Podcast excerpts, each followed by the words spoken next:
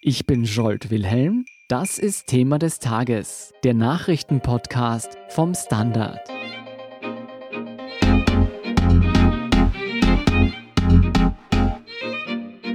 Die Corona-Krise hat die heimische Gastronomie und den Tourismus besonders hart getroffen. Doch dank sinkender Infektionszahlen sollen die Betriebe nun langsam wieder in die Gänge kommen. Wie Restaurantbesuche und Urlaube in den kommenden Monaten aussehen könnten, erklärt Regina Bruckner vom Standard. Regina, die Restaurants und Lokale sind in Österreich derzeit leer. Wie schwer hat die Corona-Krise die heimische Gastronomie getroffen? Ja, sehr. So viel kann man sagen. Die haben ja alle jetzt seit einem Monat zu.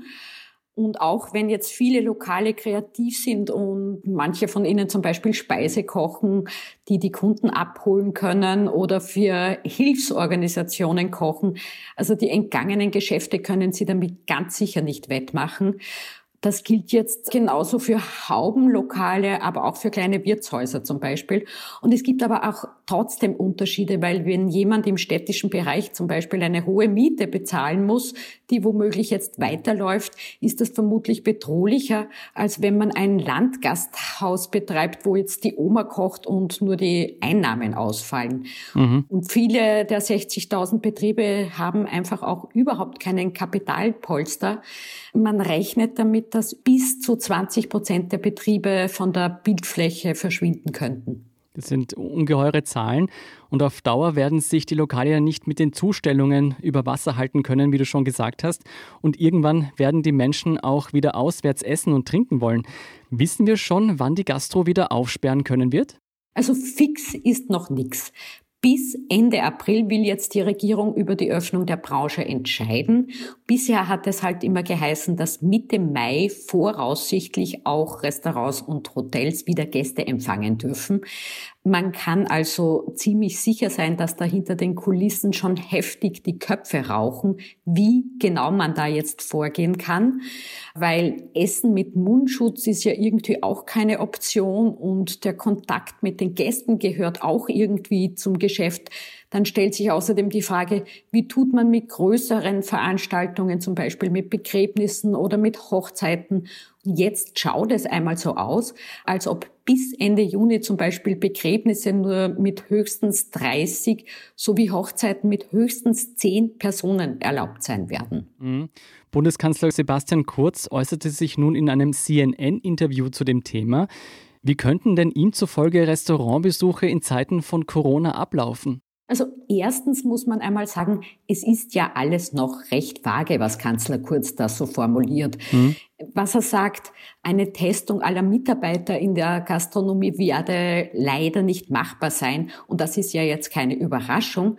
Was er erneut aufs Tapet bringt, es soll eine Maximalanzahl von Personen geben, mit denen man den Abend verbringen darf diskutiert wird eine frühe Sperrstunde mit 18 Uhr.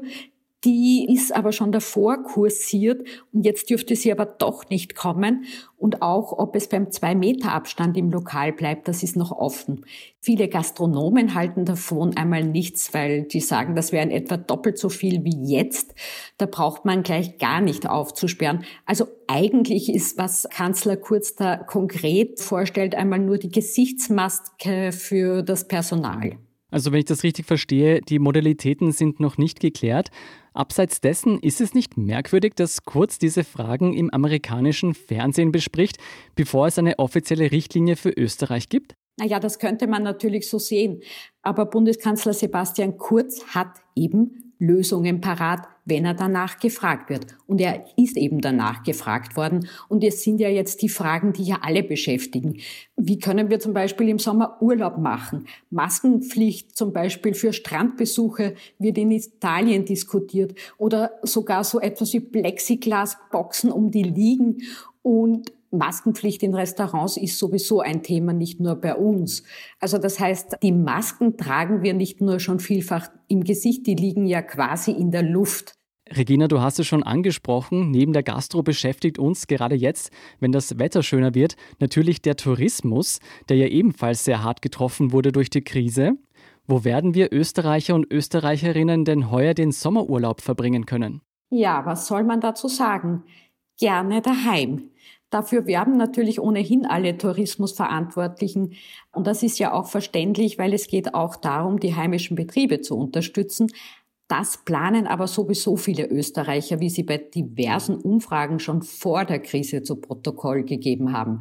Im Vorjahr haben die Österreicher etwa für ein Fünftel der Nächtigungen hierzulande gesorgt. Und alles andere, das muss man ganz ehrlich sagen, steht noch in den Sternen. Für Italien oder Spanien, also jene Länder, wo die Österreicher auch ganz gerne im Sommer Sonne tanken, schaut es derzeit gar nicht gut aus. Beide Länder gehen einmal davon aus, dass sie im Sommer ihren Tourismus eher nicht hochfahren werden. Ein bisschen zuversichtlicher sind Touristiker in der Türkei oder auch in Kroatien zum Beispiel. Auch recht beliebte Urlaubsziele, wo der eine oder andere Verantwortliche schon angedeutet hat, dass man im Sommer damit rechnet, eventuell wieder Urlauber empfangen zu können. Wie sieht denn der Plan für den heimischen Tourismus aus?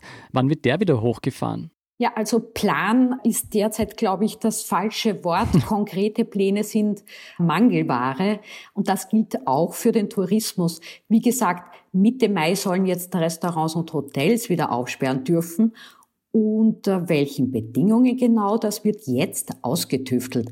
Aber es geht dabei ja um Fragen der Grenzöffnung ganz grundsätzlich. Wohin dürfen Österreichs Bürger überhaupt reisen und wer darf überhaupt zu uns kommen? Derzeit lässt Österreich ausländische Staatsbürger nur mit negativem Corona-Test ins Land. Und EU-Kommissionspräsidentin Ursula von der Leyen hat jüngst schon klargemacht, dass die EU eine nachhaltige Minimierung der Verbreitungszahlen und ein stabiles Gesundheitssystem und ausreichend Kapazitäten für Tests voraussetzt, Erst dann könne es eine Öffnung in kleinen Schritten geben. Also mit einem schnellen Ende der Grenzkontrollen rechnet die Präsidentin überhaupt nicht. Und da reden wir jetzt nur einmal von EU-Bürgern. Das klingt so, als würden heuer viele ausländische Gäste zu Hause bleiben, die ja für den österreichischen Tourismus besonders wichtig sind. Fallen die alle aus heuer? Ja, das will die Regierung natürlich unbedingt verhindern. Am Wochenende hat ja die für den Tourismus zuständige Ministerin Elisabeth Köstinger laut über eine Grenzöffnung für deutsche Urlauber nachgedacht und bilaterale Verhandlungen ins Spiel gebracht. Überraschend kommt das natürlich nicht, weil die deutschen Nachbarn sind für die heimischen Tourismusbetriebe die wichtigsten Gäste überhaupt. Also sie kommen an die Kärntner Seen genauso wie ins Salzkammergut oder in die Berge nach Tirol. Also der Tourismussektor drängt aus gutem Grund massiv drauf, die Grenzen für deutsche Urlauber zu öffnen. Gibt es da keine gesundheitlichen Bedenken? Die EU will, dass davor alles andere passt, also das stabile Gesundheitssystem, dass wir ausreichend Tests haben und alles andere, was davor schon gesagt wurde. Okay.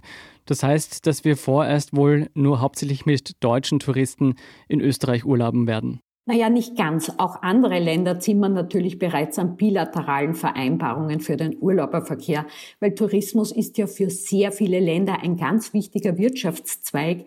So überlegen zum Beispiel die Tschechen, unter welchen Bedingungen ihre Bürger in Kroatien Urlaub machen könnten und auch in Österreich. Das heißt, Sommerurlaube für Tschechien in Österreich sind nicht völlig vom Tisch, hat es gestern in Prag geheißen. Eine Garantie dafür gäbe es jedoch noch nicht.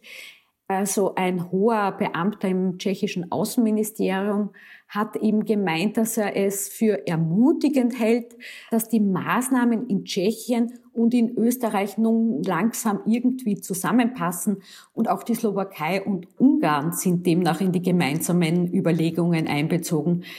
Insgesamt, glaube ich, gilt, sehr groß dürfte der Radius, wie es jetzt aussieht, nicht werden. Also Urlaub daheim oder bei manchen Nachbarn Darauf wird es wohl hinauslaufen.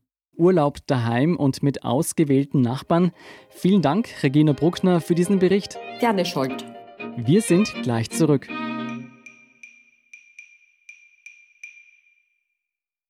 Guten Tag, mein Name ist Oskar Bronner. Was man täglich macht, macht man irgendwann automatisch. Es wird zu einer Haltung. Sie können zum Beispiel üben, zu stehen. Zu Ihrer Meinung, zu sich selbst, für eine Sache. Wir machen das seit 1988 und es funktioniert. Der Standard, der Haltung gewidmet. Und hier sind noch weitere aktuelle Nachrichten. Zuerst ein Blick nach Kanada. Dort wurden am Sonntag beim blutigsten Schusswaffenangriff der jüngeren Geschichte des Landes mindestens 16 Menschen getötet. Der 51-jährige Täter wurde selbst nach einer zwölfstündigen Verfolgungsjagd in der östlichen Provinz Nova Scotia von Polizisten erschossen. Das Motiv der Tat war zunächst unbekannt. Zweitens, der ASB, also die Dachorganisation der Schuldenberatungen, erwartet einen Anstieg um etwa 40 Prozent bei den Privatinsolvenzen. Ins Rollen soll diese Welle aber erst nächstes Jahr kommen, da zunächst die vielen Corona-unabhängigen Fälle noch abgearbeitet werden müssen. Und drittens, SPÖ-Chefin Pamela Rendi-Wagner fordert eine schrittweise Öffnung der Schulen ab Mai. Österreich sei auf einem gleich guten Weg wie Deutschland, wo Anfang Mai der Schulunterricht zur Normalität zurückkehrt. Von der Regierung vermisse sie Klarheit, wie es in Österreich weitergeht. Die aktuellsten Informationen zum weiteren Weltgeschehen liefert Ihnen wie immer der Standard.at. Um keine Folge von Thema des Tages zu verpassen, abonnieren Sie uns bei Apple Podcast oder Spotify. Unterstützen können Sie uns mit einer 5-Sterne-Bewertung und vor allem indem Sie für den Standard zahlen.